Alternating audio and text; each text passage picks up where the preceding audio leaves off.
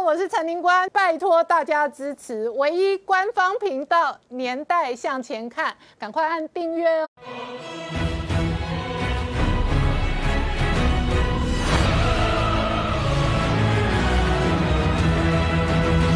年代向前看，向前看年代。大家好，我是宁官，欢迎我们的忠实观众跟粉丝朋友扫描 QR Code 订阅《年代向前看》YouTube 官方频道。美国大选呢，在今天到这一个明天台北时间哦，投票日即将截止。然而投票前夕，川普本人跑了五六个造势场合之外呢，白宫发表了新的书籍选集，这一个全新的《川普论中国》的选集呢，主要的文章跟内容提及的都是川普强硬的。抗中，同时领导美国，那这个是。白宫对于整个美国的这个国家战略最重要跟最新的表态跟订阅哦，那同一时间哦，川普在几个造势场合当中痛批第一个拜登赢，中国赢，中国收买拜登，同时他认为投拜登就是支持裁员，支持中国。好，川普还在拼最后的选票的这个吹票的同时呢，外界观察的是媒体的风向。那今天《华尔街日报》的文章认为川普已经赢了。《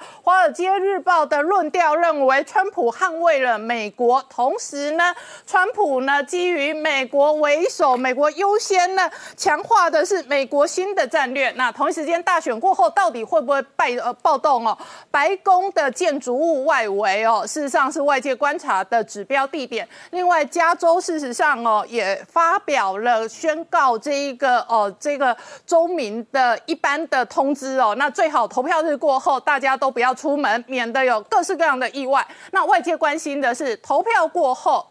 台海关系、西太平洋到底会有什么军事变化？这次美国加快加大力道对台军售，包含了 MQ 九的无人机。而这样的攻防的同时呢，美中脱钩都还在加大力道的这一个进行。那中国进行的是去美化，那美国为首的全球供应链是去中化。在这样的结构下，印度跟越南跟着发大财。不过发大财的同时哦，非常特别的是。是整个西太平洋，台湾、香港、日本、越南都非常关心这场美国大选，因为在几个国家都有强烈的川粉，很多在台湾的川粉讲的是二零二零川普要赢，那这场选举会对全世界带来什么变化？我们待会要好好聊聊。好，今天现场有请到六位特别来宾，第一个好朋友汪浩大哥，大家好；再是财经专家邱志昌，大家好；再是宋承恩，大家好；再是吴家龙，大家好；再是吴杰，大家好；再是黄世聪，大家好。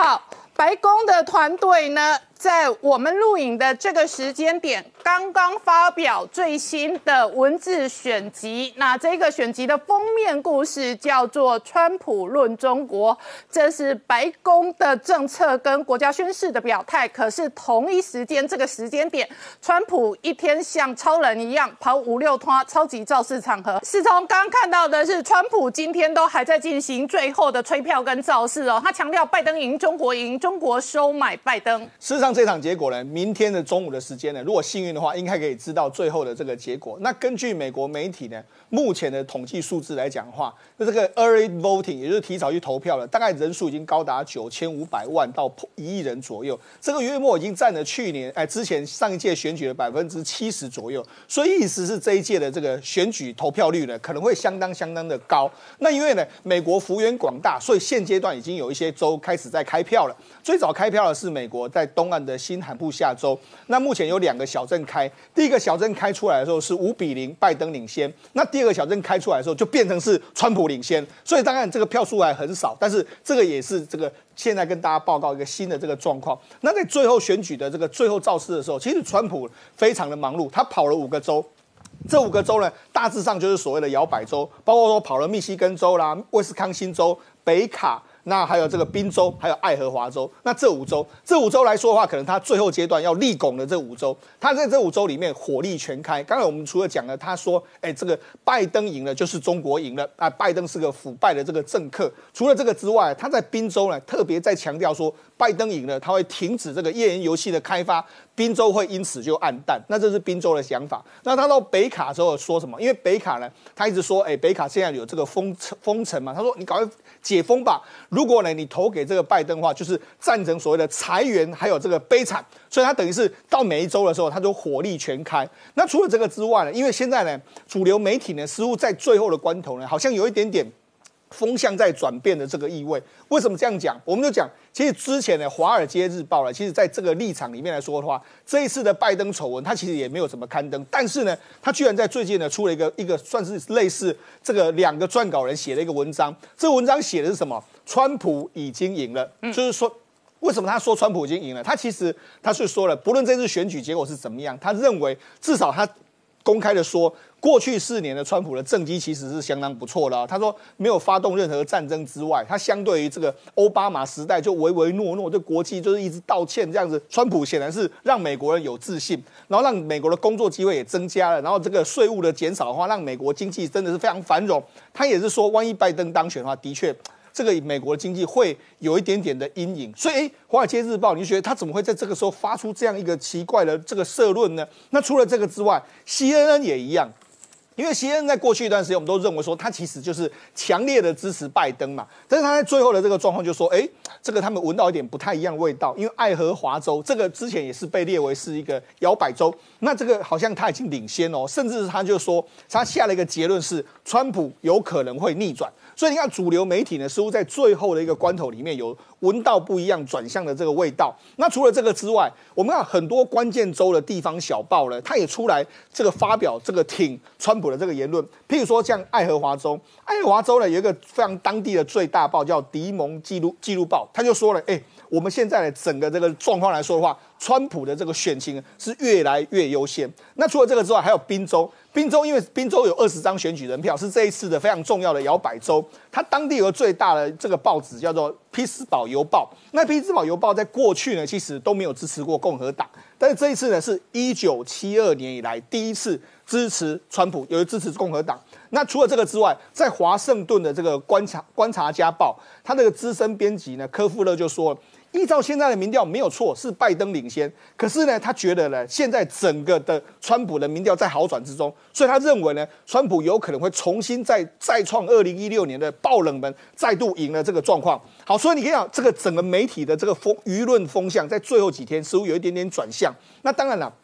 很多人就问这个美这个白宫发言人说：“哎，那如果川普的最后一天的这个所谓胜选之夜、开票之夜，你会在哪里呢？”嗯，根据目前白宫的说法是，他们会在白宫呢跟几个幕僚呢在看在看最后的这个开票结果。那当然，因为现在已经开始在进入整个最后的倒数阶段。那我们必须讲，这一次的美国的这个大选里面来说的话，大家其实比较担心的是什么？因为这一次的大选中间，双方拜登的支持者或是川普的支持者都被吹出来，那种热情感是相当相当大。前几天就曾经发。发生过一件事，就是拜登的车队在德州上面的高速公路的时候，被川普大概一百辆车围住嘛，最后还希望说他停下来，不要去川普的这个造势，哎，不要去拜登的造势场合。所以你看，其实呢，双方呢其实是剑拔弩张。那当然，剑拔弩张会影响到选后，万一选后的选情，我们我们一开始是说希望能够有结果，但是万一没有结果的时候呢，那会不会造成更大？动乱或是有暴动的情况发生，所以我们可以看到最近呢，哎，很多画面在我们这个荧光幕前就看到，这是什么？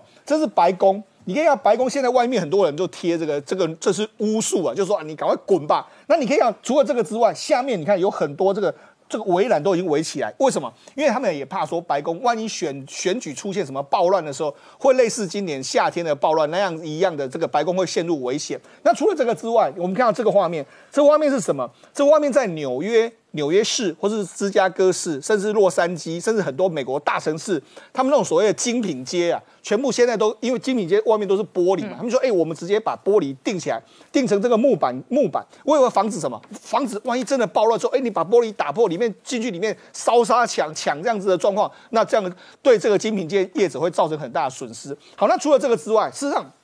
我们今天接到了一个也是非常有意思的，这是什么地方呢？这是洛杉矶警方发给当地居民的一个，一算是一个公告。嗯，它这个公告的意思是什么？我打了一个岔哦，这张公告我好几个住在加州的朋友都 PO 到脸书，对，他们都是这两天接到这一张通知，是的，然后他们都说加州政府通知他们要小心，特别是投票日之后，对，尽量不要出门，对，那晚上也不要出门，对。那主要的意思是说，提醒他们小心暴动跟小心安全。是没错，这个这个大意是说呢，他希望说你在投票那一天的，也就是说当天的大概下午五点之后呢，店家你就。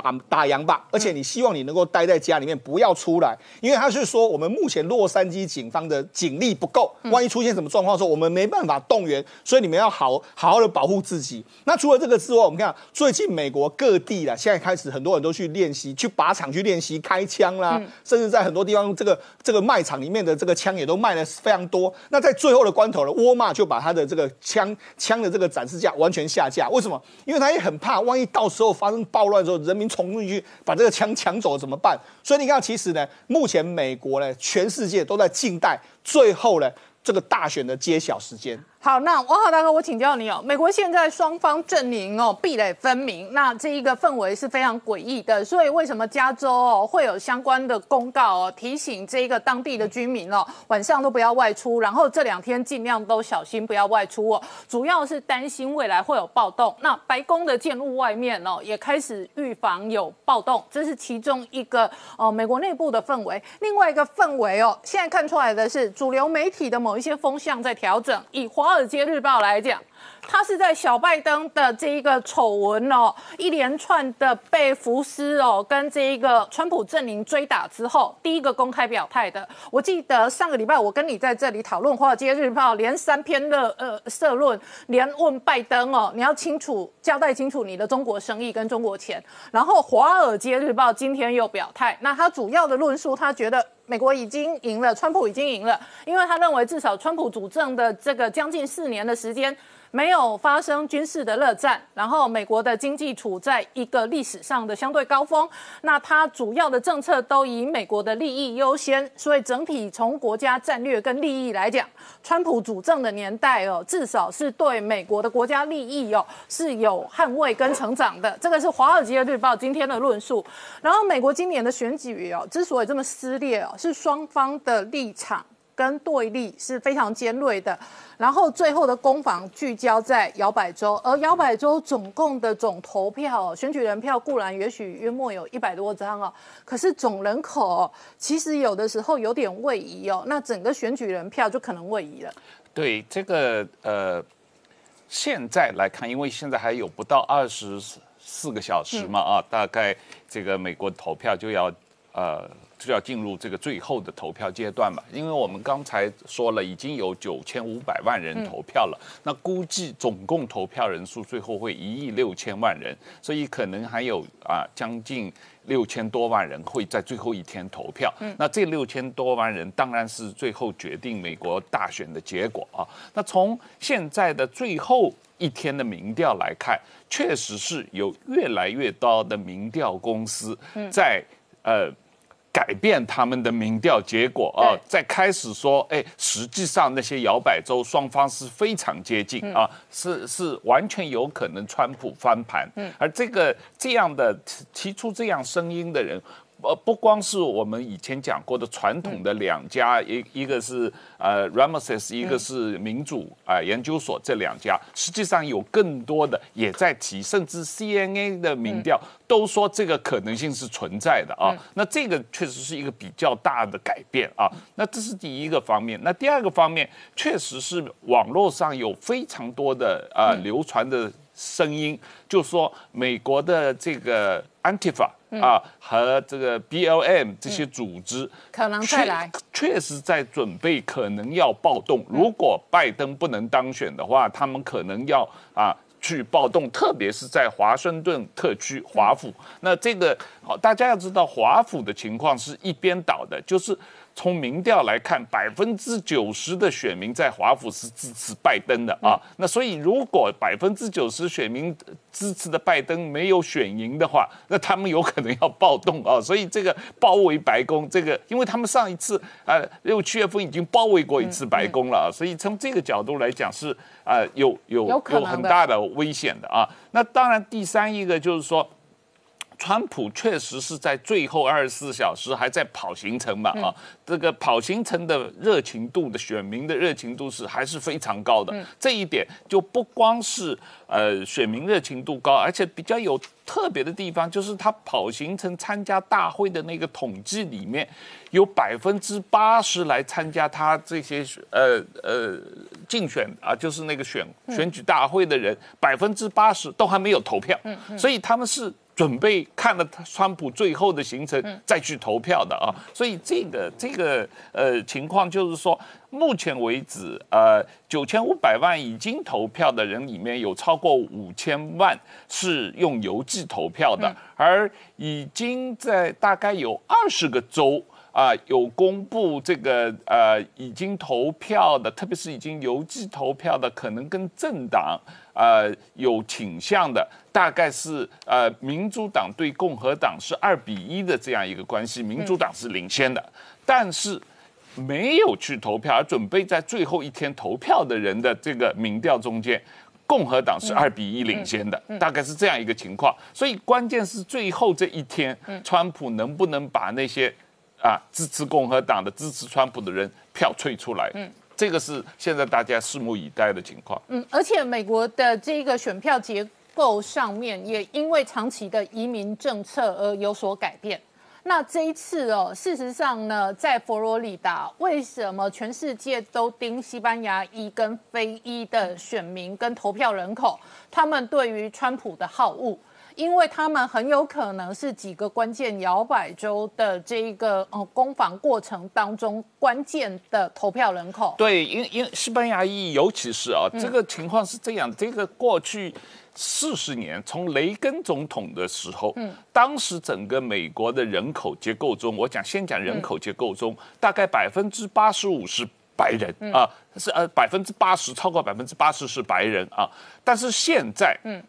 到今天，美国的人口结构中百分之六十是白人。对啊，那这个呃非裔的话，一直保持在百分之十二三左右。嗯，最大的变数是所谓西班牙裔的这个拉丁美洲来的，从原来不到百分之十，现在到了百分之二十五以上了啊。那但是这个是人口中的结构，并不是呃。选民的结构，选民现在的结构是百分之七十还是白人？选民就是有十八岁以上有投票权的美国公民啊。这个选民现在是两亿四千万选民，这两亿四千万里面百分之七十还是白人。那么呃，黑人跟西班牙裔的人加在一起百分。都百分之三，加在一起百分之二十五左右，对啊，二十五左右，然后就是亚洲裔和其他的呃百分之五左右，就是这样一个结构啊。理论上来说，白人还是占多数，是啊，百分之七十嘛。川普的主要的基本盘是在所谓白人，而且是比较教育程度低的啊，就是所谓的这个大学教育程度以下的白人啊，这样一个情况。但是西班牙裔是。最关键的，因为它在几多关键的州、摇摆州里面，它的比例相对来说比较高。我们刚才谈到佛罗里达州，西班牙裔可能占百分之二十以上啊。那么这一批人对于整个这些摇摆州的这个决定性的作用，这里面一个比较不确定的是说。大家认为，理论上认为，西班牙裔可能是支持民主党的，因为他呃，川普反对移民嘛，啊，反对非法移民，所以呢，西班牙裔都是最近移民到美国的嘛，所以他们有可能是支持民主党的嘛。但实际上不一定，因为西班牙裔很多人是天主教徒，嗯。啊，那他们天主教徒的人传统上是比较保守的啊，他们是呃，对于民主党的很多主张是反对的，所以这一个点从现在民调。调来看，啊，包括佛罗里达州的西班牙裔，可能有百分之四十五的人反而是支持川普的啊，这个可能会跌破大家的眼镜。所以为什么川普的第一场辩论之后，外界追踪了一个西班牙媒体，当场对西班牙裔的选民做的即时民调？因为西班牙裔已经变成关键的第三者，是就是说传统上大家看到的是呃红蓝对立。对，但是红蓝对立的中间过程当中，西班牙一可能会影响几个摇摆州的成败，是因为谁拉到西班牙一，谁就赢得那个摇摆州，这是是第一个简单的逻辑。那佛罗里达在这一个呃结构上是最符合的。那第二个逻辑是，传统上西班牙裔或者有色后裔相对支持民主党的开放移民政策，因为对觉得民主党对他们比较友善。对，可是呢，这一次川普可能相当特殊的几个战略，那包含了刚刚讲的这个基督教的天主教的保守派，他可能也赢得了西班牙裔的支持，所以西班牙裔的动向很有可能就直接影响到几个摇摆州的动向。所以，我们现在来预估今年最后的开票结果，很有可能非常神似类似二零一六年的选举人票是结果。是是这样的情况。这个总体来说，西班牙裔的投票率在二零一六年是相当低的啊。那呃呃，如果你看二零一六年的决投票的情况，白人的投票率平均有百分之六十五左右。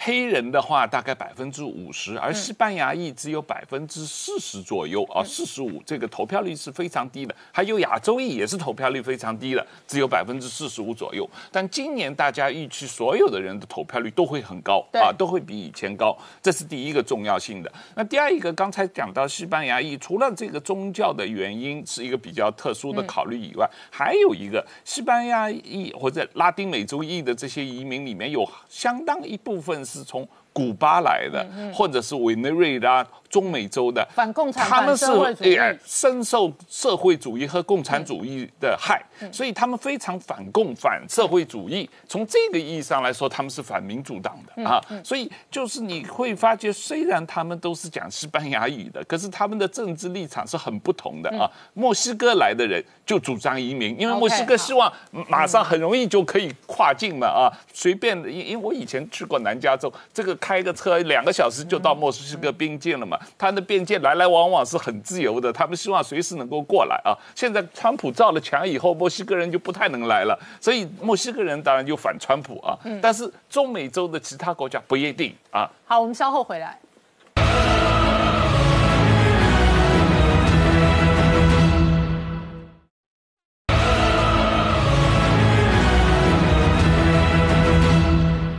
年代向前看》的节目现场。我们今天聊的是美国大选，今天决一胜负。那川普还在吹票，可是同一时间，白宫团队发表了选集专书哦。那这一个封面故事直接讲川普论中国。那主要的核心内容说的是领导美国强硬抗中。川普无论如何，在过去四年的国家战略当中，很明显了扭转了美国以及全世界看待中国的战略。好，长安，我们刚刚看到川普最后在关键摇摆州五大湖周围的几个地方的造势场合，你都可以看到天气已经很冷了，他穿着厚重的冬天的外套了，同时他的手上戴着手套了。可是那么冷的天气哦，几乎每一个场子都超热，热的不得了。没有错，真的是非常非常激烈哦。川普真的是一个非常铁人式的这样子，在摇摆州拼命的吹票出来。我们现在看一下最新的封关民调，第一个值得注意的是特拉法加集团。特拉法加集团过去是用社交圈的问法去找出川普的隐性支持者，那么他的这个关键州的民调，比如说北卡。以及密西根还有俄亥俄州都是川普领先大概百分之三到百分之四，比如说北卡它就领领先大概百分之四十八点六到四十六点五，那么密西根是四十八点三对上拜登的四十五点八，那么俄亥俄州是四十九点二对上这个呃拜登的四十四点四，但是同样的，《纽约时报》也发表了它的封关民调，四个州，一个威斯康星，一个宾州还有亚利桑那跟佛罗里达，分别是威斯康星比较大，那么拜川那个拜登领先百分之十一，宾州的话两个人差距六，然后佛罗里达跟亚利桑那差距百分之三。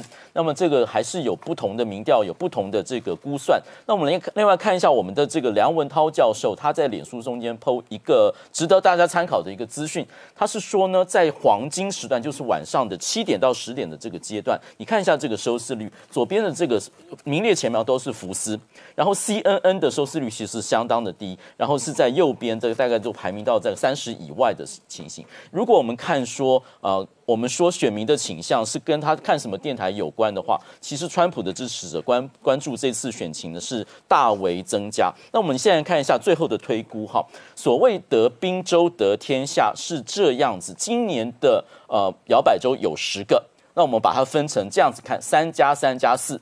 二零零二零一六年的传统摇摆州有三有六个，我们其中有三个呢，川普是比较稳定领先的，分别是北卡、亚利桑那跟佛罗里达。然后中间有三个，就是呃宾州，还有两个就是密西根跟威斯康星，这两个州是比较不稳的。另外还有新的四个摇摆州，分别是乔治亚、爱荷华、明尼苏达跟俄亥俄。那么现在的情况是，第一关要看这三加四，如果三加四。都是川普赢的话，那么就会成为现在这个图。那么这个图中间呢，就会成为说，如果川普输掉威斯康星跟密西根。赢得宾州的话，他会有两百八十票。嗯，那如果这个时候宾州走向拜登的话，那么拜登会有两百七十八票。这个时候才是得宾州的天下。所以三个关卡，第一个看这四个新摇摆州的选情，然后看这个三个传统摇摆州的选情，再看最后的宾州。好，我们看一下选举诉讼哈，这也是要跟各位报告的。现在的情况是说，民主党都希望让邮寄选票能够方便的投入，能够进来计票。那么共和党就一直挑战，先是德州的情形，叫做德莱素，就是这张图，就是开车过去，你就把选票放进一个油桶里，这样子的情形呢？共和党挑战，他说十一月三号还可不可以用德莱素来投票？那么法院说是可以的，但是呢，他共和党也希望说，现在德莱素的投票有大概呃十二万七千票，共和党说能够不算，法院说不可以不算。那么最后我们来看一下所谓的红色幻象哈，就是美国前总前副总统高尔所提出来，就是说今年的选票呢，就是说。呃，邮寄选票是在后面开的，特别是几个摇摆州，威斯康星、密西根跟宾州，因为人手不足，都是十一月三号投完票以后，才有人手去开邮寄票，因此先开出来选票都是当天投的，当天投的呢，红色幻象出来，川普会领先。那么，所以大家是呼吁说，大家要耐心等待，就当天可能没有结果，关键州的邮寄选票会不会在十一月三号开出来？那么双方都准备了。律师团去准备打选举诉讼，就是因为现在的选举诉讼是说邮寄票什么时候要到，可不可以改规则？未来的选举诉讼可能会有计票的争议，可能会有继续的法律战，会要继续打下去。好，那我请教一下嘉龙大哥，这一次美国大选，川普会不会连任呢？亚洲其实哦，几个国家都很关心哦。那事实上哦，国际媒体追踪，台湾、日本、香港、越南都有非常多的川粉。那川粉之所以粉川，主要的核心是川普是一个超级抗中的战神，非常强硬。哎，对，川普对于亚洲的这个，尤其是对中国的强硬态度呢，跟美国内部的这个社会经济构造结构是有影响的。那原川普的很多做法，他的很多主张，其实源自于全球化在美国造成的那个现象。那一个全球化最重要的现象呢，就是中国跟印度总共有超过二十亿的劳动力加入国际资经济体系，然后呢，造成发达经济体这边呢就业机会大量流失，这个是最重要的现象。然后呢，我们看到川普代表全球化的受害者，包括在地企业，还有中产阶级没落的哈蓝领阶级、低学历、低技术的劳工、底层劳工。那么全球化的受益者呢，比较属于跨国企业、企业家、华尔街金融家、专业人士，啊，他们分布在大都会地区这样子。那么川普现象反映出经济变化造成的社会撕裂，然后呢，这个是美国传统政党无力面对的，所以呢，川普的任务呢是拯救草根，他不需要跟那个既得利益阶级来对抗，啊，对根据，诶，对那个华府的老政客来对抗。那么建制派都不喜欢川普，是包括共和党。不不仅是民主党的建制派，共和党的建制派其实也不喜欢川普哈。那川普的本行是房地产业，算是在在地产业，他的语言简单又直率，他的承诺呢是说到做到，所以他可以打动草根阶层。那么我们看那个共和党。他现在呢是延续雷根，哈，雷根当年也是很强硬的哈，对共产主义。那雷根的支持者呢，算是比较保守的价值观，哈，拥护家庭、工作跟宗教信仰，还有呢小政府的经济思维。可是呢，他那个时候啊，雷根那个时候没有中共崛起，没有铺天盖地的红色渗透，所以川普是延续雷根的任务，但是会比雷根更艰巨啊。那传统共和党人这个包括建制派无法应付当前的问题。他们有些人批评川普，共和党人哦，然后有些人跟川普保持距离，可是他们没有办法阻挡川普，因为川普的确有群众基础，也有这个唤起中下层的这个投票的热情，哦，所以呢，我们现在看到川普在领导共和党的转型，从一个纯粹保守的精英的政党，走向一个可以吸纳中下层的一个政党，它的连结是靠不是经济利益，而是靠保守派的价值观。那选后的民主党呢，是不是会比较对中共会比较软呢？其实是这样的哈，民主党人是会提抗议、提要求，但是他们是说到做不到。好，那共和党人呢，因为当老板出身的了哈，他们比较能够说到做到。选后民主党的话，现在有个问题已经看出来，就是越来越左左倾，越来越社会主义，然后呢，把自由派的理念搞到极端。最后跑出一个社会骚乱、黑冰柜运动，那美国选民这一次的主要关心议题，恰好就是法律与秩序。结果，川普呢成功唤起很多人本来不会投票的，这一次会跑出来投票，就是在捍卫美国的生活方式、资本主义的这个言论自由等等。那么，川，呃，我们看到川普在责备这个拜拜登是腐败的老政客啊，是有道理的，因为那个你看到那个电油门以外，也看出来中共的横受。红色渗透很严重哈，那么选后的话看出来两党对美国的外交会有影响。川普这边的话，目的应该是确保美国能主导国际秩序，所以他会继续跟中共对抗。他的策略是联合盟友，共同制约中共的对外扩张野心。那么亚洲地区的话呢，现在四方会安全对话里面已经有日本、澳洲跟印度，现接下来是要争取的关键的是台湾、越南、菲律宾。还有新加坡等等，打造印太北约这个集体安全架构。那么一个关键地点是维护台湾海峡跟南海的自由航行，不能被中共内海化跟军事化。好，我们稍后回来。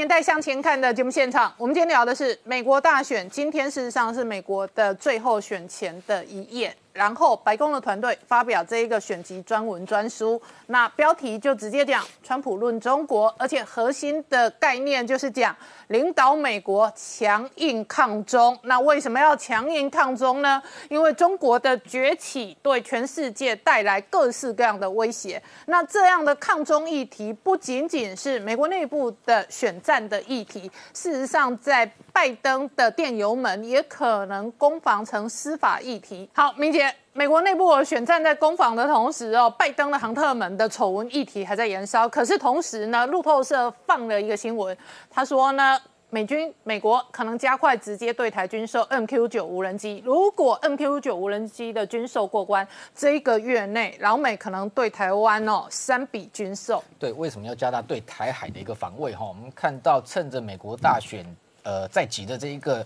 紧张时刻哈，我们看到中国持续对台在施加军事压力。那特别是十一月二号昨天哈，我们看到这一个呃，昨天国防部有公布哈，就是说九月以来哦，先前我们看到两次，一次是九月十八、十九，那一次是这个大批战机越过台海中线，然后这一个九号九月的九号、十号，那也在台台湾的这西南海空域进行了一个大规模军演。那昨天呢，他一共派出了八架的一个各型的军机，那同样的在骚扰台湾的一个西南空域啊。那这一个动作来讲，当然在这一个选美国总统大选前，就是要趁这个机会哈，在台海作乱。那一方面当然强化对台湾的一个施压。那我们看到，如果以局部的区域来讲，它在这个地区活动，特别这一次比较特殊的是，它这一个除了先前有运八系列的反潜机、电侦机、远干机等等。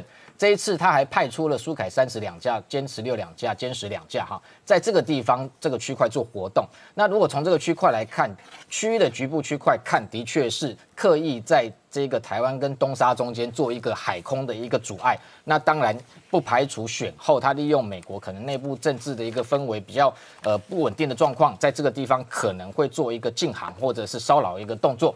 那中间比较特殊的是说歼十六。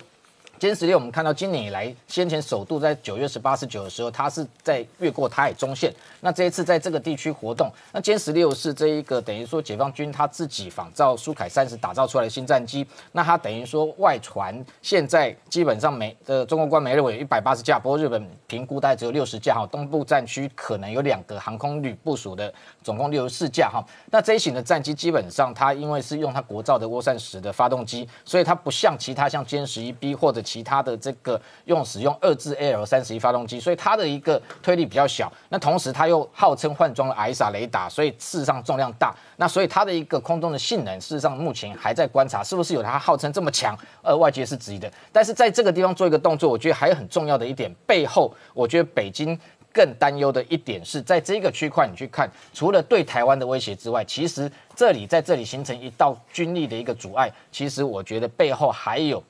担心美国选后有没有可能在更下面这个地方，南海这个地方，这个美军直接对中共的岛礁动手啊？所以我们看到这个整个大的一个区块，现在上面的美日的利剑军演还在进行所谓的夺岛演习，在鹿儿岛、中之岛这个地方。那这几天我们看到日本派出了日日向级的这一个直升机护卫舰跟美军的 MV 二二在做夺岛这样的一个演习。大规模的军力结束之后，有没有可能就南下到进入南海，包含雷根号航母打击群？而十一月美日印澳四国准备在南海的地方去进行一个大规模的一个马拉巴尔军演，所以在这个时间点，北京我们看到习近平最近动作频频哈，那包含像这一个有这个地方政府还发布说要这个民众这一个准备战备存粮，先前还谈到说深圳。甚至有这一个防毒面具都要准备，是不是担心哦？美国可能对中国出手？那特别在南海这个区块，今天还发现说，哎，这个他的首艘零七五的两栖突击舰居然默默的跑到南海来活动。那这一艘所谓的零七五的两栖突击舰，其实它还没有真正形成战力，但是这个区这个时间点出现在南海，当然外界会觉得非常的诡异，是不是也有可能配合他先前对外宣称说山东号或者辽宁号也有可能到南海？那当然这一个时间点做这样的一个准备。特别是在台湾的西南海空域，动用战机的方式来这里进行阻碍，然后对台湾形成一个压力。当然，最后这个最重要的是，习近平目前看起来他自己真正担心的是，川普今天就算连任，其实川普先前也曾经讲过，说他连任之后对中国还是会做一些事。那如果今天他真的败选，那更不要讲，习近平绝对绝对非常的会焦虑，因为。川普非常有可能把败选的一个重要原因归咎就是中国造成的，所以整体上看下来，就是说现在习近平他整个一个全面的一个解放军的一个重心其实是放在南海，但是在台海的部分，他一方面又想要对台湾施加压力，但是另外一方面又怕美国出手，所以你看他这次在西南空域不是在台海中线挑衅，目的就是在防备美军可能在这个地方。对这个中国的这个岛礁进行突击，那同时我们看到美国对台军售，刚刚谈到 MQ 九的无人机，先前当然路透报道过，它事实上好几次的讯息，事后印证的确都是准确的。那所以到现在为止。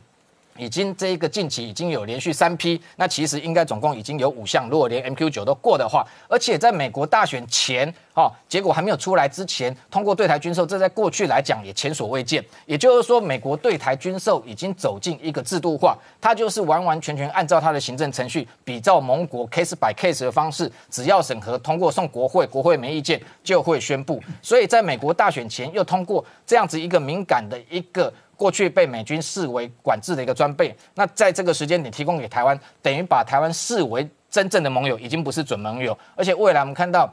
其实包含印度、包含日本要买。日本这几天已经有一架 MQ 九的无人机哦，在它的亲身附近，它的这一个海上保安厅在进行所谓的海上测试。有了这样的一个 MQ 九之后，未来等于对台湾的一个征收哦、监侦的一个能力大幅的一个扩增。那配合其他我们先前事实上通过的，包含暗制的鱼叉飞弹、空射型的这一个这个远距的鱼叉飞弹 SLAM，或者是 MS。幺幺零的这种空罩的这个夹舱，那这些装备还有这个 M 幺四两好海马式多管火箭，等于说这一次拿到虽然是征收型，但是其实我们重要的。背后是获得美国的卫星链路的这个资源，同时我们看到先前美国跟印度之间签署的地理空间资料库的分享，这对台湾来讲未来是非常重要，等于把台湾纳入整个美日印澳四方对话的一个情收的一个联盟体系里面，让台湾有机会未来等于。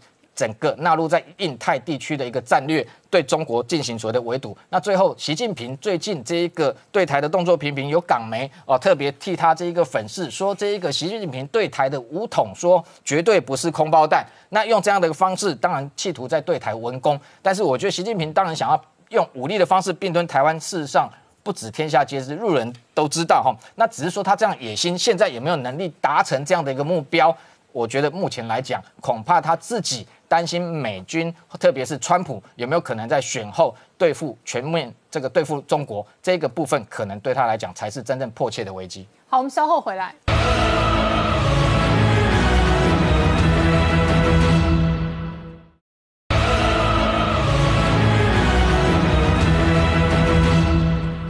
年代向前看的节目现场，我们今天聊的是美国最后的大选成败结果，可能会攸关美国对中国跟对西北太平洋的政策。那这一次哦，美中脱钩的同时呢，中国内循环去美化，那这里头是一个非常鲜明的长期趋势。那美国的供应链事实上去中化也是一个很长远的趋势。可是同时呢，志昌大哥，这一次哦，川普因为在今年遇到疫情，也因为要拼。连任，所以几乎全力做多，不管是各种政策。那这里头呢，无限的 QE 宽松也是营造资金行情的关键。是，我想呢，我们从整个结构来看哈。整个这个结果，不管说谁当选的这个结果来看的话，大概有几个主轴啊。第一个主轴是市场的趋势，那第二个是有关于这个财经政策的一些转变，那第三个呢，就是有关于这个政策对于这个股市的效果。我们先来看第一页这个无限量这个 QE 哈，它是从三月十七号开始降了几码利率，没有用了之后，到三月二十三号的时候开始推出来的。到目前为止呢，大概有七个多月或八个月左右的这个时间。那这个时间呢？你可以从全球的股市从七月二十八号开始盘整之后，就可以看到它的 announce effect，就是宣告的这个效果呢已经结束了。结束了之后呢，我们发现到说，现在剩存的是一个实际的这个效果哈。那第二个就是说。有两件大事在这个中间哦，选完之后，第一个当然是美国自己的政策哦，财政政策或者是这个货币政策；第二个是对中国的这个经济的这个呃打仗的这个状况哦。那我们也发现到说，从这个关税的战争到呃科技战，然后呢到资本市场，瑞幸咖啡出现的这个状况为主呢，然后呢。最近呢，我们发现到说，其实呢，中国这个科技的这个股价呢，像蚂蚁金服的这个上市呢，也非常的热络。所以说，在这个期间当中呢，市场哈资讯不对称，它忽略的一些状况哦。然后我们来看这个主要的一些金融的一些状况，包括我们的加钱指数。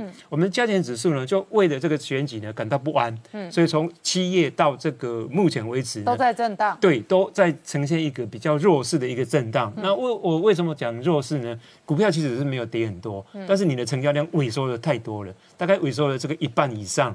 然后呢，大家都不敢进场。那另外呢，这个美元对这个台币的这个走势呢，也呈现弱势。那台币呢，呈现一个极端的这个强势，甚至总裁还说你二十八块六要去避险。那我们就觉得很奇怪啊。台币今天一早直接升十三角。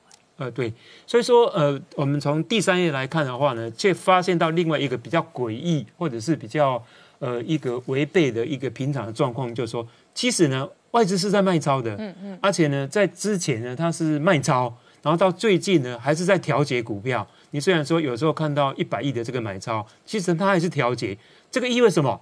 意味着说，你台币到了一定的这个高档的时候，我要双利，双个那个利润都要赚，价差也要赚。汇率也要赚，所以 从半导体的这个类股来看，你就会可以看到两档的这个半导体的攻势已经告了一个段落。第一个段落是七月二十八号的这个四六六点五的一个台积电，那第二个就是在十月底为主呢，这个低阶的接到极端的这个低阶的这个呃一些这个股价了哈。所以说我们可以在这个地方呢下了一个比较武断的结论了哈，就是 IC 的这个设计类股或者是 IC 的类股高股价、高毛利。高获利的这个资金行情已经结束了，已经结束，就是说它的这个 Q E 的 announce 效果已经结束了。再接下来呢，你就要拼基本面了，拼 E P S，拼它的这个获利的情况。所以呢，接下来之后呢，苹果的 iPhone 十二是是不是引发一些热卖，带动一些供应链，这个就也有待这个检验的哈。那在这个检验当中呢，我们发现到说，大家过去一直忽略掉了，还是中国的这个经济啊。第一个 就是。RCEP 是不是成型？这个即将要跟这个美国呢做一个区域经济，甚至呢会媲美这个德国呢一同这个欧盟的这个状况。那如果说 RCEP 成型的话，美国在对付中国的时候呢，它的这个效用、伤害的这个效用就相当有限的。那第二个就是说，立讯跟红海，它的单子谁多？苹果是到底是下面一个谁多？那我们来看这个。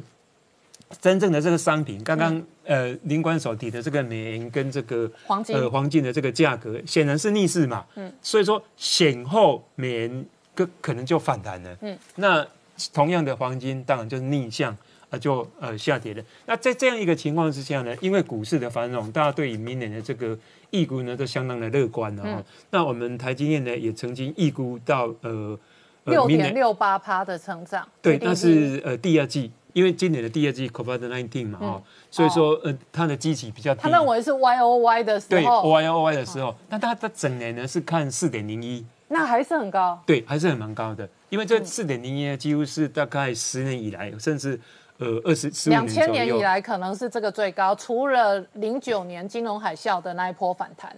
所以说，在显后行情的预估方面，我们短期的是看的比较保守。我们认为说，在这样一个震荡。财务理论呢，它有说前面的价格就是代表后面的趋势。那前面从七月二十八号一直震荡到现在，代表什么？不安。嗯。然后呢，跟这个保守，跟甚至呢，跟负面。嗯。所以选完之后呢，这个 negative 这个情况呢，可能会发生。嗯。然后之后呢，可能呃又会慢慢的这个呃 restore 起来。但是这个 restore 呢，就不会寄望于资金行情的，你就要去。看说它真正 iPhone 十二卖的怎么样？嗯真正红色供应链怎么样？真正大陆的这个呃，是不是有这个什么半导体就落魄的那么差？嗯这个我想呢，这这个显前的都很极端的。那显后呢，就回归理性，好，就有这样一个状况。好，我们稍后回来。Hello，我是陈宁官，拜托大家支持唯一官方频道《年代向前看》，赶快按订阅。Hello，我是陈宁官，拜托大家支持唯一官方频道《年代向前看》，赶快按订阅哦！欢迎回到《年代向前看》的节目现场，大家好，我是宁官，欢迎我们忠实观众跟粉丝朋友扫描 QR Code 订阅《年代向前看》YouTube 官方频道，同时按下小铃铛哦，选择全部的通知。然而哦，美国的这个选战哦，全世界观察跟关心的同时呢，今天事实上白宫的团队发表了这一个选。选集的专文哦，主要的封面故事跟论述的内容讲的是川普论中国，而且强调的是领导美国强硬抗中。白宫团队在投票日前的一个晚上最后一刻，都还要强化强调对中国的战略跟立场哦。由此可知哦，这一次的美国政治攻防过程当中，中国是一个核心的关键议题。那当然哦，白宫的团队跟川普的团队强调，让美国再度伟大的同时呢，捍卫的是传统的美国梦。可是呢，习近平五中全会开完之后，强调的是强国强军帝国梦，而且强国要强军。然后呢，打造一个富强强军的中国是未来领导人的重要核心任务。而这一个富强的强国跟强军梦的这一个过程当中呢，媒体追踪史上最大的超级吸金蚂蚁金服上市前夕，竟然传出来马云跟相关的三个主管遭到约谈跟追杀。那外界关心的是这个超级 IPO 案哦，一方面要抢钱。一方面主导的前台的 CEO 会不会遭到各式各样的政治追杀？然后习近平的这一个强军梦，另外一个全世界关心的重点在台湾，对台到底会会不会有武统神或致命的这一个军事攻击，都是外界关心的。然后老美的致命黑科技反倒在这个时间点曝光了啊 Q 一八零的秘密无人机，这背后会有多大影响？我们待会儿好好聊聊。好，今天现场有请到六位特别来宾，第一个好朋友汪浩大哥，大家好，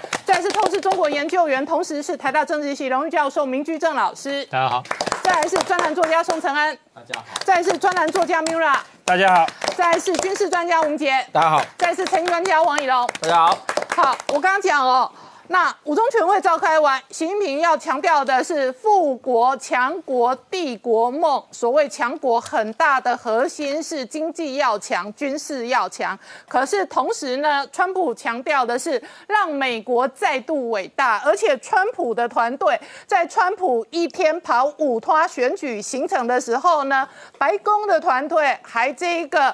将相关的过去四年对中国战略的种种的文件哦，那集结成哦专文的选集跟报告。这个报告封面故事讲的就直接说，川普论中国，何以中国到今天为止仍然是重要攻防的关键。好，王好大哥，我刚刚播给观众朋友看的是川普哦选前最后拼命的造势，他几个论述的核心主要都是中国收买拜登，拜登赢，中国赢。那这一个中国没有办法让我们的农民发大财，我从中国收关税，我让农民发大财。好。中国 always 是他重要演讲当中非常重要的关键字跟关键议题。可是这个时间点，白宫的团队哦写了这一个选集专论哦，那这一个专文讲的是川普论中国，所以白宫的团队在川普造势的同时，还要在白宫的权力核心强调中国战略。对这个白宫能够在呃美国投票大选之日前二十四小时公布这样一个专辑啊，川普论中国，确实是非常的有重大的意义啊。这个它这个呃，你看它的封面，它下面写的话是说，这是美国几十年来最重大的外交政策方向改变。嗯啊，也就是说，川普对中国的政策。不只是为了选举的权宜之计啊，不只是为了选票而对老百姓说的，而是向全世界说的。我这是几十年来美国最重大的外交政策改变。这个改变不是一时之之变。我如果当选第二任的话，他会继续。进行下去啊，所以这个其实是已经为川普的第二任的对中国政策和外交政策定调了，嗯啊，而且不光他是定海神针呢，是定海神针，这个是白宫对北京的定海神针，而且投票前一天还要再定你，是，而且不光是给第二任川普呃政权的第二任定调外交政策定调，实际上也给民主党做了定调，因为如果万一拜登上来的话。大家都会拿他跟川普的这些、嗯这些政策、这些言论做对比啊，这是第一啊。第二一点，拜登电油门这两天大家猛打的，最主要的是他跟中共的关系嘛啊。那么大家也会拿他来检验拜登的行为啊。如果你当了总统，你对中国软弱，你跟川普的这些呃对中国的政策比较起来，你有很大的这个呃。呃，妥协或者绥靖的话，对中共的软弱的话，那大家就要怀疑啊。明明你有电油门的问题，你敢不敢对中国软弱呢？所以现在等于是说，他这一举两得嘛啊。他第一方面是完全对川普的第二任做了一个外交政策的定调，说我要继续对中国强硬啊，而且是这个是美国最重大的外交政策调整。第二是限制，万一拜登当选，那么。让你也被绑住手脚，你实际上也得照着我的这个外交政策继续走下去。而且这个限制也预告了二零二四年的选战，如果是拜登当选，那现在曾经对中国强硬的共和党的强硬派，不管是彭斯还是现任的国务卿蓬佩奥，他都可能在二零二四年当中哦夺权。然后争取哦，再度入主白宫，问鼎大位，而且主导议题，主导美国的这个权力之争。呃，现在甚至有说法，二零二四川普会出来再选啊。哦，那是班农说，他如果败选了，如果川普这一次败选的话，他会二零二四再选，因为。二零二四的时候，川普七十八岁嘛，跟这个拜登今年一样的岁数嘛，所以理论上他是可以再来选一次的啊，这个可能性确实存在啊，因为你知道川普这个人，你你永远不要低估他的这个这个镜头啊。但是假设说对你讲刚才讲，假设说川普呃四年以后不出来的话，那当然呃。彭斯也有可能，蓬佩尔也有可能，当然，啊，共和党还有其他人也都有兴趣啊。那现在比较公开的是，呃，彭斯和蓬佩尔都是比较明显的啊，强硬派，强硬派，而且比较明显的表示说，二零二四他们想要出来选啊。所以从这个角度来讲，这个二零二四的话，当然，呃，当然了，这个有点为时过早啊。但是从这个共和党和川普的对中国政策这一条路线来说，这个这一次他在这个时间点公布这样的强硬的这样一个文集，确实是呃比较让人吃惊的。说老实话，好，这其实是一个很重大的政治动作，对，然后也是一个非常重大的政治宣誓，是，然后将来也很有可能是很大的政治攻防，甚至是政治提票机跟提款机，对，然后这个也是最后吹票。就是。所有美国内部的反中票选前最后一页，我告诉你，只有我敢对付中国，是。其他人都是软脚虾。他也表态，这个。这个确实是从对于美国内部的这个动员这个反中的人士来说，不管你是什么种族或者什么背景的啊，我是在美国是最反中、最反中共的，我这个态度最立场最坚定啊，那大家投我，这个我可以继续维持这样一个政策，这是这是很明显的啊。但是另外一个。最重要的一点就是说，一般人认为啊，川普是一个商人嘛，他是愿意跟人谈判的嘛，啊，他容易交易嘛，所以呃，如果他当选以后，他有可能跟中共重启第二第二阶段的呃贸易协议的谈判，容有可能对中共呃采取一个不同的态度啊，那但是。从这个报告的角度来看，完全不是这个意思。它等于是把跟中国重启第二阶段贸易谈判的可能性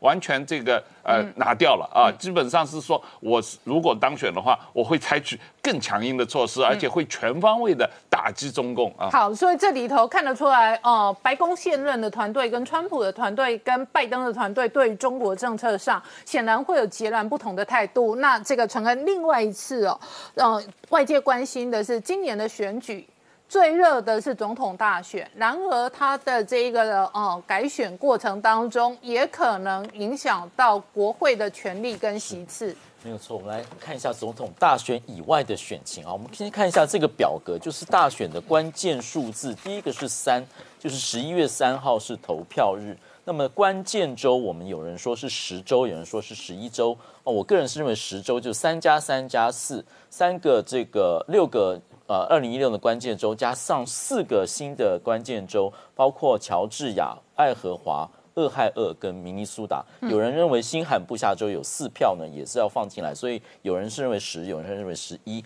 另外就是三十五加四三五，今年的参议院改选的其次是三十五席，众议院四百三十五席全部要在这一次改选，二七零票就是要得到选举人票呢，要得二七零这个 magic number 才能够获得总统大位，二点三亿的选民，那么目前估票的可能有一千五百万，百分之六十以上，六十。十五的投票率，六十六亿美元是这次的选举经费。好，那我们来看一下其他的选举，就是第一个是总统大选以外的参议院。参议院目前呢，呃，是共和党的，那么已经有三个循环，就是六年是共和党的主导。那么共和党有五十三席，这个民主党只有四十七席，目前有三十五席要改选，其中民主党有十二席，共和党有二十三席，所以。民主党的盘算是说，取得参议院多数的话，就是他要保住这十二席，并且要取得四席，他就可以有五十一席。那么目前估算说，大概有七成到八成的时间，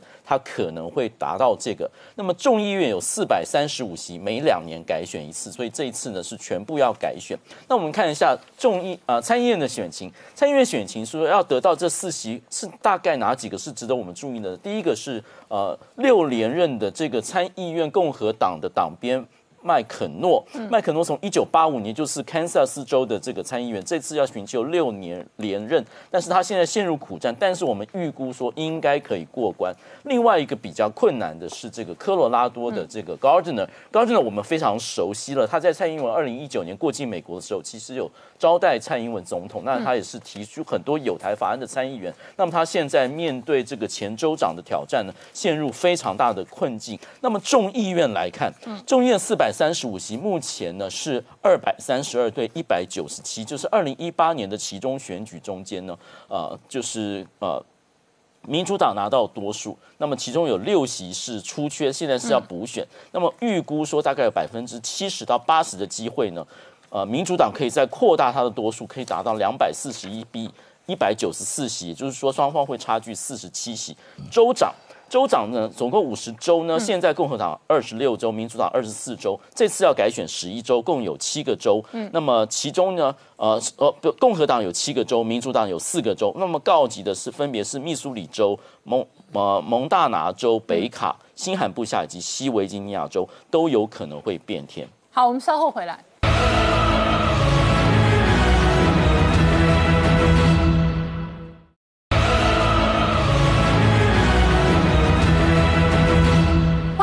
年代向前看的节目现场，我们今天聊的是美国大选，拜登当家跟川普掌权哦，可能会有对于中国完全不一样的态度跟战略。然而这个时间点呢，北京召开完五中全会之后呢，本周最大的大事大消息是蚂蚁金服要抢钱，而且要上市。但是老王抢钱上市前，竟然传出来马云跟三个主管直接被约谈。对，我们先来看一下蚂蚁 IPO 有多夯哦。这个我们知道去年哦，有一个叫做这个阿美石油的 IPO，全球的募资总额是两百九十亿美元，但是这个蚂蚁金服啊，目前已高达三百五十亿哦，所以这金额是非常大。那如果你刚刚单纯算 A 股的这个认购的金额哦，大概是二点八兆的美金哦，那这个什么概念？二点八兆，各位观众。英国去年二零一九年一整年的 GDP 总值也不过就这个数字，所以这一堆人在封这个蚂蚁金服了哈。那香港更夸张哦，香港有一百五十五万人去认购，那也就是说你把总人口加起来大概每四个香港人哦。就一个人去认购这个阿里那个蚂蚁吧 蚂蚁金服啦。那既然这个蚂蚁金服这么伟大这么夸张，那当然你这个所谓的 CEO 所谓的老板，你当然要接受我们中国证监会的这个我们讲白话一点啊，比较好听的叫面试啊哈。面试就跟你说，你现在掌管这么大金额，拿到这么多钱，要好好用啊，怎么用哦？你要特别交代，但细节都没有被公布了哈。那有人就说了，马云你捅到马蜂窝怎么讲？因为哦你在十月二十四号一场会议，你说什么？在这个会议的名称叫外滩。金融峰会，他说啊，中国啊没有所谓的系统性风险的问题，为什么？因为没有系统。哇，你基本上你敢讲这个就已经够屌了，够屌了。他说中国的监管啊完全落后于创新呐，没有看过一个国家创新走在监管之前的，这当然就很宽。他大概就讲这些内容哈，所以他就被有人就说你这一番话就对，就他就这样讲，所以就几乎就杠上王岐山。我刚才讲面试是好听一点啊，那事实上可能教育训话啊，就是说你下次不要再这样讲了啊。那我们继续看一下。中国的这个人民央行啊，在中国央行下面哦，这个有个这个它的报纸《中国人行》下面有个叫《金融时报》的，在同一天他被接受这个中国证监会的这个调查之呃这个面试之后呢，当天的报纸也看了一篇，他点名啊，百度啊、京东啊、阿里巴巴这些太大的是所谓的互联网企业哦。要特别注意，他们切入这所谓的金融领域之后呢，要特别注意它潜在的风险，而且要强加监管。关姐，这个是中国人行下面的报纸出来讲话，就代表官方的立场嘛。所以要在同一天哦，所以这整个中国是有吸有一连串，因为我们说过，蚂蚁金服其掌握非常大资金的东流向，尤其是未来数位的科技、数位的金融，所以中国一定会严加控管。那回过头来看美股的这个美国的选举啊，我们从美国的资本上过去，我们谈到很多的华尔街基本上在选前的押宝都是押宝这个拜登会，但是有一家投行哦，这个川普曾经在电视前面他下飞机就称赞这家这个，而且他可能还搞不清楚谁是大摩小摩，他。就告诉大家说，这一家 J P Morgan 哦，其实是最挺他。从六月、七月、八月到最新呢，都有发报告来挺他，说他认为川普只要当选哦，S N P 五百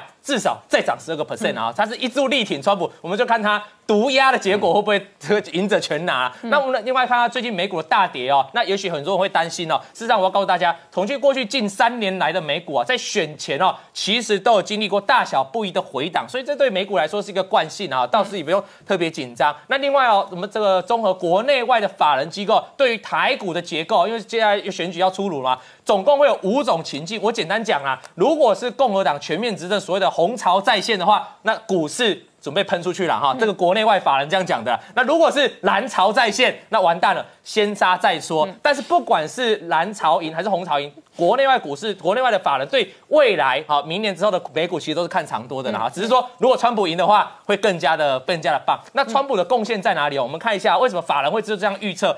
二零一七年，你可以发现这是。美国的税率，七月的税率哈，跟这个全球七月税率的中位值的比较，二零一七年你可以发现，美国的七月税率大幅的降低，甚至比全球税率还低哦。这个中位值为什么？就是一个川普大型的推动减税嘛。如果今天让拜登当选之后，那完了，这条曲线很快就要上来了，那就代表说七月又要又要吃瘪了嘛哈。那另外看一下关于美股的话，你要该该怎么做避险或该怎么投资呢？根据过去几十年来的统计啊，假设你在选举年哦，不管谁当选，你在选举年投资一万块的美金的话。整个投资报酬率只有一年是赔钱，就是二零零八年那年金融海报，其金融海啸，其他都赚钱，所以就符合我们国内外法人预估，不管谁赢啊，美股就是看多了，长线就是这样哈。那如果你看到什么样的投资，我想跟大家讲，如果大家押宝川普，川普会赢，大家知道股市会涨，那什么时候最激情呢？我们国外的法人做出一个研究，如果按照任期四年的话，第一年的任期通常是报酬率最高，所以大家要好好把握第一年什么时候，就明年了哈。那另外看一下这个。不是我的，不是我提出来报告，是摩根大通、德银跟富国分析师哦，这三家特别都把所谓的相关概念股啊，你要押宝的都列出来了。我们简单股赢的话，银行股跟能源股比较好。对，就是我们跟之前我们之前还有那个所谓的国防股嘛哈，这我们之前有分析。那如果是拜登赢的话，当然就是所谓的绿能企业啊，绿能电动车、干净能源啊。如果那如果是相关的 ETF，你可以发现哦，这些外国外资分析师哦。一票如果都押宝川普的话，大概都是指数型的 ETF 啦，就是看好什么纳斯达克一百，就看好什么 S N P 啊，就看好就是美股会再创新高。但是如果是拜登哦，其实就不是压这个，而是压太阳能啊、干净能源啊。所以我想大家在未来这个整个美国大选动荡之外，资产资本市场可以如此去做观察。好，那我请教一下 Mira，今年哦，美国的这个大选的复杂哦，其中一个大家很难理解跟解读的就是民调。那二零一六年已经有民调的无用论跟失效论的，然后今年的状况更处于一种这一个双方阵营各自活在各自的平行世界当中。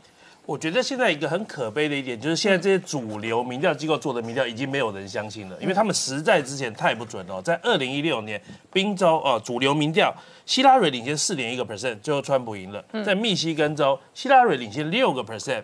最后川普赢了，那所以其实大家就不太相信嘛。你说民调机构说我模型有改，嗯，谁知道你改了什么？谁知道你改的有没有效呢？嗯，而且另类指标啊都告诉大家，川普可能会赢。哦，很有名的义乌指数啊，很有名的这个初选模型，全部告诉大家川普会赢。那我们就很疑惑，到底谁会赢？好，那接下来呢，其实就是所谓的八大摇摆州分胜负啊。这有八个州啊，其中有传统的我们叫铁锈带的三州：宾州、密西根跟威斯康星哦。嗯，包含了这个所谓的最标准的传统的摇摆州：佛罗里达州、俄亥俄州跟北卡。还有最近有两个州哦，大家很重视哦，就是他们以前一个是传统的红州，一个是传统的蓝州，一个是亚利桑那，一个是明尼苏达。现在这八州哦，决定了这次美国总统大选的一个胜负哦。那我们的预测现在是这个样子了。我现在认为，我先打个岔哦。现在这张图是 Mura 的估的数字哦。对，反正一翻两瞪眼，下个礼拜就知道你估的准或不准。我们很很勇敢。好，那你估川普是二九五的选举人票。逼近三百，然后你估拜登二四三。好，先说说你为什么这么估。好，那基本上我们就是说，我我先不去预估那些看起来就很标准的蓝州和红州，我们就猜这八个摇摆州啦。在这八个摇摆州里面啊，目前川普比较可能会赢下什么？宾州、嗯，佛罗里达州这两个是摇摆州里面全举人票最多的州。然后呢，亚利桑那它有很大的机会可以守住。嗯，然后铁锈带的密西根州，它应该也有机会拿下来。那北卡跟俄亥俄州基本上现在是已经非常红的一个州了。其实以前大家说俄亥俄州是章鱼哥，可是现在俄亥俄州可能不能当章鱼哥了，因为它已经是比较偏共和党的州哦。那拜登呢，则是可能会拿下密这个威斯康星跟明尼苏达这两个州哦，嗯，简单讲，亚利桑那跟明尼苏达这两个传统的蓝红蓝州都不会翻盘哦。嗯，那为什么会有这个样子的结果呢？那首先我们先一个一个州来看，佛罗里达州最重要的一州，拉丁裔完全转向哦，这个支持拜川普，为什么呢？因为其实佛罗里达州的拉丁裔里面有很多是所谓的古巴后裔、古巴移民，这些人呢非常的反共。而在这次这个拜登儿子这个 Hunter Biden 的这个硬碟电邮门的一个事件哦，让大家发现一件事：拜登你我不知道拜登你本人有没有问题哦，可是我知道拜登家族跟中国这边利益牵扯有点不清楚嘛。这个时候，这些很坚持反共的拉丁裔的这些美国人，他们会。支持川普，因为川普立场非常鲜明，我就是反共。然后另外一个是之前啊，美国的这个大法官 Amy Coney Barrett 被任命了，她是一个天主教的一个非常优秀的一个白人女性，她对两种票很有帮助。第一个是什么？拉丁裔的票，拉丁裔里面天主教徒非常的多，非常重视家庭价值，所以她这个对于佛州的这些拉丁裔票很有帮助。另外一个是对于白人保守女性的票，因为这些人啊，他们可能支持共和党政治，他们但是不一定那么喜欢川普，因为川普讲话口无遮拦嘛。所以其实这个大法官的提名，对于铁锈带这边的票，以及对于佛州这边票都有帮助。所以现在看起来，然后再加上有个很重要的因素，就是他们的第第二次的总统选举辩论，在这次辩论里面，拜登犯了一个非常大的一个失误，就是他说啊，我没有反对 fracking，后来被打脸。然后最后呢，在后面一段他又说我要停止联邦对于石油业的补助，这对于宾州来说的选情是非常重要的翻版。然后川普接下来是什么？就追打嘛，就是我签一个行政命令说我要保障 fracking，哇，这下宾州不翻盘还有天理嘛？所以其实现在看起来，佛州、宾州都会翻盘了。然后密西根跟威斯康星两边其实是非常非常 close 的。好，那所以其实，但是如果佛州、宾州川普都赢的话，那基本上川普就稳赢了。那密西根跟威斯康星的票，只是说川普到底会赢多少的这个问题而已。所以你认为密西根跟威斯康星这个假设川普赢，那你的估法可能就偏向保守，可能川普最后的总选举人票就会更乐观。我现在的模型是密西根给川普，威斯康星给拜登，拜登 一人分一个。其实严格来讲都没有差距很大啦，就就是一人分一个这样。好，我们稍后回来。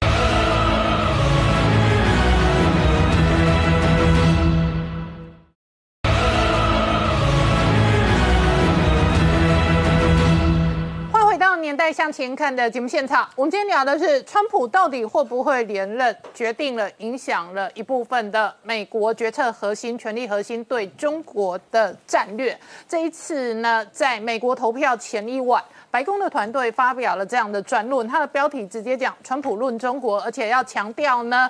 领导美国强硬抗中，他几乎是扭转了美国对中国的态度，并且形成一个反中的共识。川普的这一个周围的强烈鹰派，事实上在全世界啊，也创造了一个全球反中的一个形态跟趋势。可是明老师，习近平当家之后，他有各种中国梦。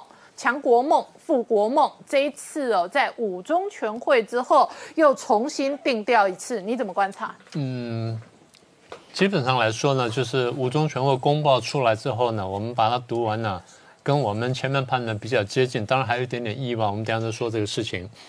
呃，其实你问的问题是说，他有没有对于美国选举做出什么回应？如果说直接针对的话，应该是没有的。但你从里面文字细读呢，他是做一些准备。这是大概五中全会的公报包含什么东西？第一个部分我先简单要介绍重点，大概几个重点。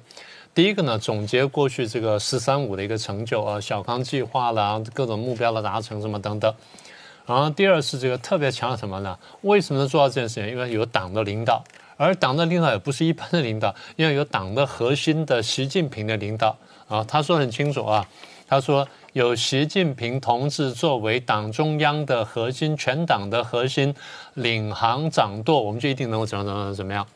那么，在这个文字当中呢，他另外还讲到哈，就是说，现在大家知道这个两个维护，然后做了什么事情？大家对于中共这个口号不太熟悉，大家去查一下两个维护，维护什么呢？维护党中央的权威和维护党的集中统一领导。”而新华社把这两句话再翻译出来说，如果要维护的东西的话，就是最重要就是坚决维护习近平总书记党中央的核心、全党的核心地位。所以翻来覆去讲，就是说，因为有习近平，所以我们做到这件事情。然后这第二重点，第三个重点就是我们上提过的，呃，“十四五”规划跟二零三五这个远景目标。当然，它现在只是一个纲要了，然后纲要的一个一个讨论。所以细节东西呢，将来出来，将来我们再谈。啊，这第三点。第四点呢，他们这个中共常常强调形势与任务，就是说我们现在处在什么状态，我们要做什么事情。那么对于形势，他们估计是这样的，大概有两个重点。第一个重点就是他们对国际形势估计叫做错综复杂。这句话当然不是第一次出现，大概在一段时间以来呢，最近讲的比较多呢是武汉肺炎以后，武汉肺呃，当然这个香港问题出来呢，它这个调已经已经差不多有有透露口气，有有风声出来，但是武汉肺炎之后呢，这变得特别特别严重。一方面就是武汉肺炎传染到全世界去。打击了各国经济，然后冲击了外贸，也冲击了中共的对外贸易，使得中共经济呢大幅下滑。这第一块。第二块呢，武汉肺炎呢，中共很呃，中共呢被大家视为的传播者，然后大家都说啊，他应该是这个难辞其咎，所以呢，又他又发动战狼外交，所以引发了双方冲突。所以他们定调就是说，国际形势叫做错综复杂。然后另外就我们讲过一句话，叫做“百年未有的变局”，而这百年未有变局，它强调什么呢？新一轮的科技革命跟新一轮的产业变革啊，这些观察呢，我先说大体是对的，但是呢，他们用他们的语语言呢，很很精巧的包装了，让你不能看它真正的个意涵。那我们等下再详细说。最后一部分要强调就是，那我们二零三五呢，要要完成什么目标呢？社会主义现代化。他强调几个重点呢，大体不出我们的判断。第一个是双循环，第二是科技创新，第三呢是产业链跟供应链要怎么巩固啊，怎么重造等等。所以这是一个整个的一个观察。那么在这个文件当中呢，在六千多字文件当中呢，有几样东西是轻描淡写的。第一是武汉肺炎，当然他们叫做新冠肺炎。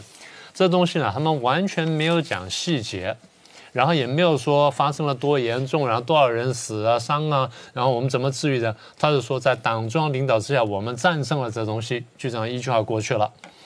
第二呢，他们对经济困难呢，对我们前面讲的说，因为武汉肺炎打击自己跟打击全球的产生经济困难呢，也轻描淡写。第三呢，对国际这个这个情况呢，也轻描淡写。所以这三点是轻描淡写的。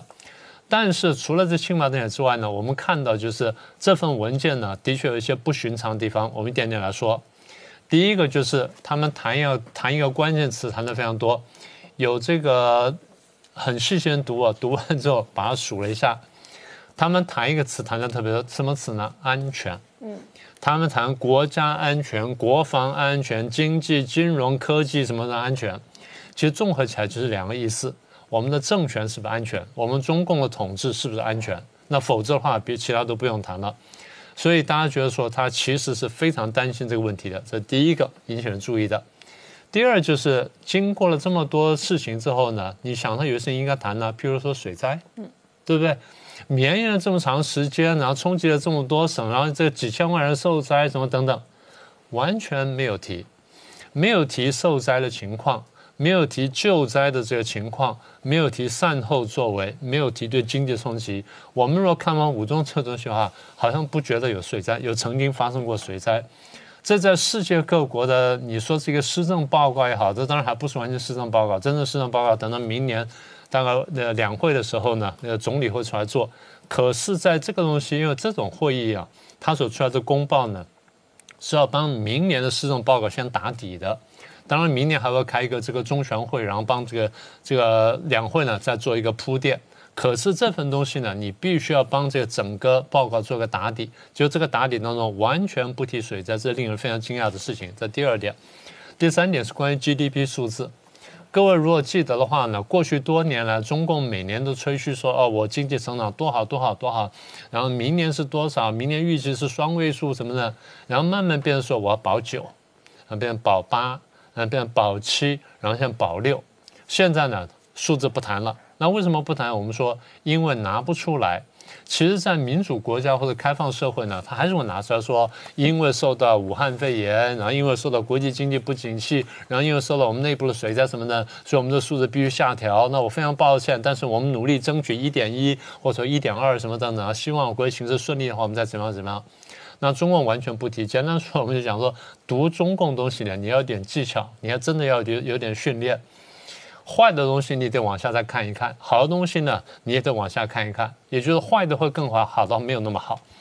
那么他虽然不提 GDP 数的，但他把这东西呢隐藏在两个地方。第一方他告诉你说，我们初步建成了小康社会，然后在下一个五年呢，或在下一个这个二零三五计划当中呢，我们进一步巩固完善的向前推进，然后再来说，在二零三五年完成社会主义现代化。在“十三五”计划当中，我记得他是给过指标的，他对二十二项是给具体指标，而这地方我们做到哪里，这地方做到哪里。这次呢，我们看他没有去提。那比方说，其实的情况已经严重到呢很难拿出来，所以我们还要看看明年呢，当他开这个人大政协两会的时候，这个总理拿出这施政报告的这个数字呢，我们来对比一下，看说他到底具体怎么谈这个问题啊？这是这第三点。第四点呢，引大家注意的就引起人大家注意的就是呢，民营企业的这角色。好，民营企业我们稍后回来。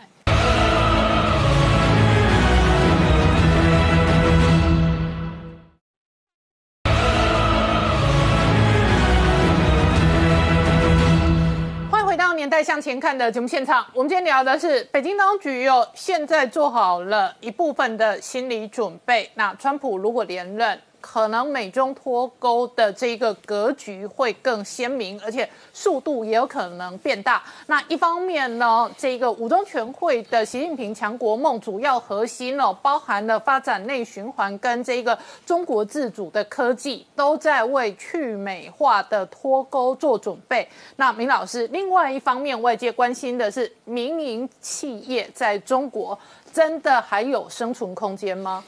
这个东西就很悬了哈，说起来，那大家都很清楚，对这个中国大陆过去几年、几十年的发展呢，也有点点观察，都晓得，民营企业对中国大陆经济贡献非常大。一般我们说就是五六七八九嘛，啊，百分之五十的什么贡献，百分之六十、百分之七八十、九十等等。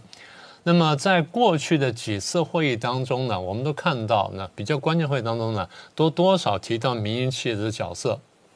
当然，两三年前我们就听到说什么国进民退等等。然后又提到说混合制啊，什么或混改啊之类的。但是不管怎么说，就是民营企业多少有它的角色，有它的地位，然后也被提到。我们过去的节目也讲过，说在一些场合呢，大家提出的疑问的时候呢，习近平本人特别讲加了一句话，说民营企业是自己人。嗯。哪一个国家领导人这样说话？如果蔡总统说民营企业是自己人，这话什么意思呢？这不是很奇怪吗？而他居然这样说，意思就是说我们没有把你当外人看，但其实你是外人，嗯，不就这意思吗？那现在这是完全不提的时候，那很多民营企业就真的是这个叫皮皮叉在那边等了，说你到底要要怎么要怎么对待我？你到底要怎么看我？加上刚才这个以龙兄谈到这个蚂蚁金服的问题呢，他是一个很有名的民营企业代表啊，他不是等于是龙头吗？是个招牌吗？呃，所以就是他应该是一个警讯。当然你说他马上会怎么样呢？大概不至于，但是他至少是一个很值得观察的一个重点。好，这第四个，第五个就是粮食危机。过去我们也提过，那我现在就不细讲了。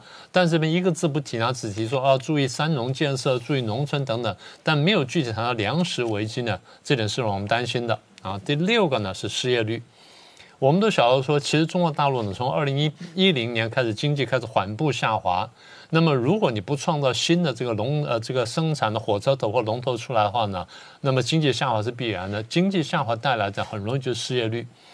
那如果加上香港问题，加上这个武汉肺炎，再加上水灾等等，失业率必然是一个很大的问题。所以今年的毕业生就业呢，绝对是大问题。如果说换的是我们的行政院然后总统出来，一要讲说今年的八百七十四万的毕业生呢，我们如何就业，我们怎么安排什么，要讲到居民安定人心，这地方完全没有提啊。这第六点，第七点呢是完全没有提对美关系，没有提美中贸易战。那么大家说这堆难道可以不提吗？我再说一次，在民主国家我们会把这个问题列出来，但在这个国，在这个这种集权国家里面，它不列，有时候反而告诉你说它是很重要的。但是呢，你刚刚讲说脱钩呢，他又告诉你说不会，为什么呢？他在这边完全没有谈，但是会后他开了一个记者会，用中共中央名义出来开的记者会，然后人家问到时候呢，借题发挥的那个发言人就讲一下说，我们看起来呢，在现阶段情况下，美中脱钩是不现实的。嗯。意思就是我们没有准备脱钩，但你美国要打我的话呢，我继续抗美援朝，我继续跟你对干。但是呢，我是不会想脱钩的。我们过去讲过，中共第一对外贸依赖的这比重很高，第二在外贸当中对美国贸易的比依赖的比重非常非常高。所以如果真的对美国脱钩的话，对他是绝绝对不利的。那么当然对美国来说是绝对不利。所以他的话呢说起来是对的，就美中脱钩不现实。但是呢。如果说川普真的有这么第二任，然后真的是他刚刚发表那新书这样往下走的话，那中共必须要有应对手法。我们等下再说。然后这第七个、第八个是香港问题。香港问题就讲了一句话：要保持香港、澳门长期繁荣稳定。好像完全没有发生过反送中社会动荡跟残酷镇压，然后跟国际谴责，好像完全没有这些事情。然后这第八点、第九点，台湾观众们很关心的问题。说了一句话：推进两岸关系和平发展和祖国统一。据点就这样子了。大家很担心说这么少？大家说啊，说了少就问题很大，不是？另外解释说他现在忙于别的事情，没时间管你们。所以两个解读对，但是我我还有个中间看，我们对人来说，所以大家担心的武统呢？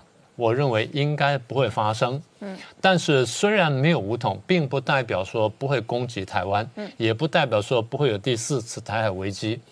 台海危机留在什么时候呢？留在关键时刻需要对美国发脾气的时候，我来玩一下，所以那个时候会出来。但是攻台湾大概是不会的。但是呢，继续施压了，军机绕台了，潜艇出没了，什么等等，这是双航母绕台，这过去我们写过的剧本剧本。真正他担心什么呢？不是担心台湾台独，他真正担心是美台关系提升。他晓得台湾不会台独，他晓得美国也不会听任台湾台独，但是他担心美台关系提升，担心台湾一下突破重围呢，外交上面杀出这个杀出血路出来，他真正担心的。啊，这第九点。第十点呢，就对外关系的问题。像我们晓得，对外关系非常孤立，武汉肺炎的问题、香港问题、人权问题，然后战狼外交问题，外交非常孤立。但是呢，他也不提，他只说国际关系错综复杂，用八个字呢把它带过去了。但他心里是有数的。啊，最后一点，你这边提到说强国梦、帝国梦，那终于你讲了一个这个强军梦，一点都不错。我们在这边第一次看到词汇叫做“二零二七建军百年”，嗯，这词过去我们没有听过，这这个说法过去没听过。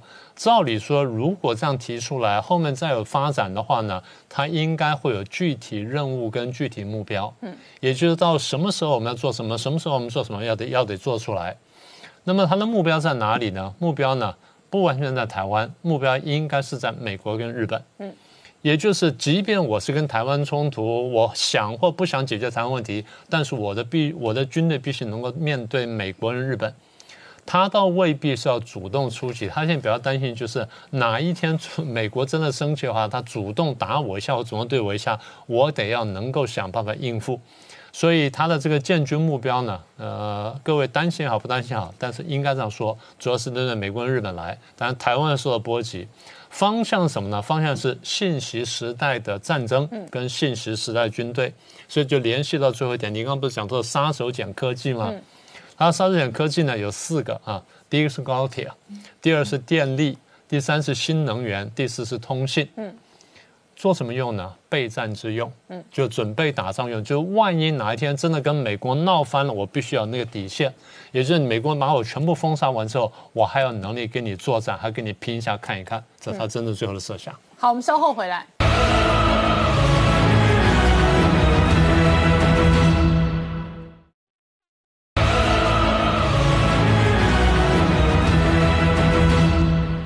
年代向前看的节目现场，我们今天聊的是川普在投票前的最后一个这一个晚上，美国选前最后一夜，白宫团队还发表了这样的一个川普论中国的专论，主要的核心还是要强化强硬抗中。那强硬抗中几乎是白宫权力核心当中呢最有共识的其中一个战略。可是同一时间，明姐。美国之所以作为一个强势的强权，很大的核心是美军的黑科技。那一方面，美军也是过去半个世纪以来哦最常打仗，而且呢胜率最高的部队。对，呃，事实上不管哪一党执政哈，我们观察过去美军的一个科技研发是从来没有停歇哈。那所以最近事实上还观察到说有一型哦非常这个神秘的叫 RQ 一八零的这样的一个外观像是逆中的一个无人机哦。那最近被富比士杂志给报道，那也等于说首度在加州的爱德华空军基地上空被拍到。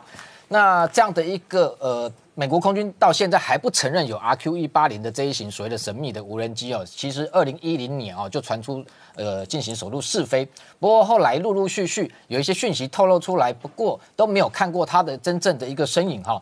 那先前都讲说它是在内华达州的一个非常神秘的第五十一区，在那个地方试飞，所以外界都看不到。那这样的一个无人机这次被拍到，外界从那个照片哈去寻找所谓的蛛丝马迹，去这个做比对。那发现它的外观哈，事实上非常像这个几种哦，美军的现在主力的这个，包含像 B two 的轰炸机，还有像未来的 B 二一的这个新型的逆中轰炸机，甚至我认为说跟这个过去曾经在航舰上面使用的这个 X 四七 B 的这样无人的逆中轰炸机都非常的像，但是它有透露出一些讯息是说。它基本上这一型的一个无人，它是属于侦察机，不是攻击机。它应该有几个特点。第一个，它在这个空中照片被发现说有两道白烟哈在尾部，也就是说它应该是采取所谓的双发动机。第二个就是说它的一个异常哈被这个换算在评估，基本上可能有长达五十二公尺，那这就非常可观。因为像这个美国准备要卖给台湾的 MQ 九无人机，它的翼展大概差不多二十公尺，你就大概有一个概念它的大小。那像全球之鹰更大型，它的翼展哈大概将近有四十公尺，这非常非常已经算是大型的无人机。那还有翼展五十二公尺，也就是说它甚至是比全球之鹰还要再大。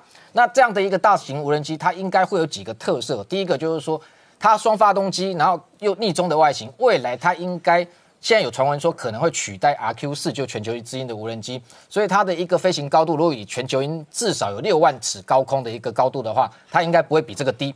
第二个就是说，它的这一个等于它的滞空时间，因为它双发动机可能可以让它的航程更远，滞空时间更久。那同时逆中的一个外观，让它在这个地面的雷达是没办法哈侦测到它，也就是说它这个具备穿透敌区的这样的一个能能力。所以这样的一个新型的一个 RQ 一八零的这个无人机，先前有美国国家利益杂志其实曾经透露说，其实哈它现在至少已经有七架，而且部分可能已经前进部署到关岛。而且外界都不知道这个讯息。如果今天前进部署到关岛的情况之下，等于说美国可能已经采用这样的一个无人机，在对中国进行所谓的高空一个逆中的一个侦查。所以这样的一个无人机，这个未来如果正式对外公开服役之后，的确有可能取代现在的 RQ4。因为你像现在 RQ4，我们外它已经具备局部的逆中能力，但是你从外观上看。远远不及于这种所谓 RQ 一八零，它的整个一个外观设计就宛如 B two 的轰炸机，在雷达上几乎是看不到踪影的哈。那除了这个美军公布这样的一个新型的一个机密的无人机之外，中国方面其实你看它也不甘示弱，最近它也都在曝光说它有一型哈更新型的叫翼龙十的无人机。那过去我们知道它这一个。对外外销的一个主力都是翼翼龙一型或二型，那二型在中东卖的其实还蛮好的，因为过去基本上美国过去有管控，所以无人机出口这样的一个精密设备，像这次出售给台湾，这等于算是首例哈。那过去中东包含包含像这个阿联或者沙特阿拉伯想要买无人机买不到情况之下，只好转由跟中国来这个寻购所谓的无人无人机。那因为翼龙无人机的成本很便宜哈，这个。它等于说造价不高，所以卖得很好。那包含沙地阿拉伯跟这个阿联都买了。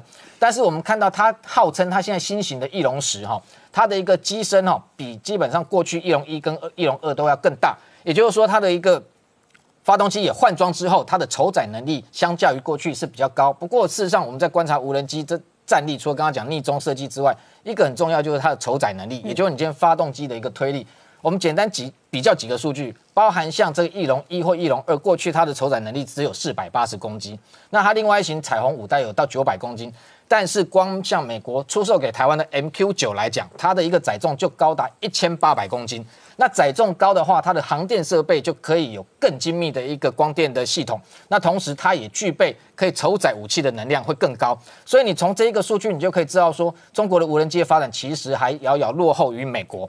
那虽然它现在有所谓的翼龙十，号称可以挂载七种，包含各式的精准飞弹啊，包含像这一个。FT 七型的这种所谓的远距，就是说防区外的一个攻击的一个炸弹，也就是所谓 JDAM 跟美军的这种同型的话，那还有号称可以挂载这个鹰击九一的反舰飞弹。不过我们观察翼龙二过去在中东实战的经验哦，它曾经在八天内就被击落三架，好，所以他们自己也知道说它的性能跟战力其实是很有限的，所以它现在大家宣传说它最新的翼龙十服役，而且。号称它的性能直逼 MQ 九，所以未来不排除有可能翼龙十，或者是真的美国出售给台湾的 MQ 九，不排除有可能在台海遭遇。但是因为我们是属于侦察型啊，但是如果今天能抓到翼龙的一个无人机的一个行踪的情况之下，我们的地面的防空火力是可以把它给袭击。把它给拦截或击落。嗯，所以美中的无人机这些所谓的黑科技，我们看到，不管今天美国总统大选的结果如何，事实上未来美国的这种高科技装备绝对还是会持续发展下去。好，今天谢谢大家收看《年代向前看》，也提醒我们忠实观众跟粉丝朋友扫描 QR Code 订阅《年代向前看》YouTube 官方频道，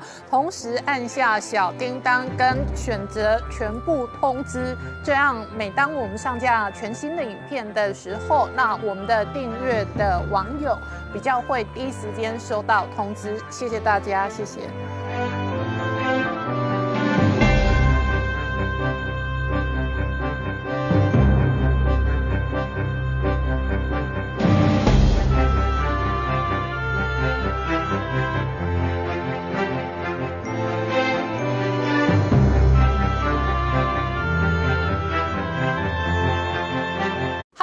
陈林官，拜托大家支持唯一官方频道《年代向前看》，赶快按订阅哦。